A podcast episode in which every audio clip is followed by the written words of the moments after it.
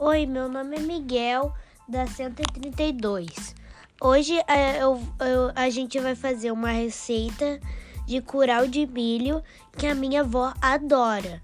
Ingredientes: uma xícara de leite, duas latas de milho verde, uma lata de leite condensado, uma colher de sopa de margarina e canela a, go e canela a gosto. Modo de fazer, modo de preparo. Colocar todos os ingredientes no liquidificador, bater tudo, depois colocar em uma panela em fogo médio, mexendo até engrossar. Para finalizar, coloque num pratinho e coloque canela a gosto por cima.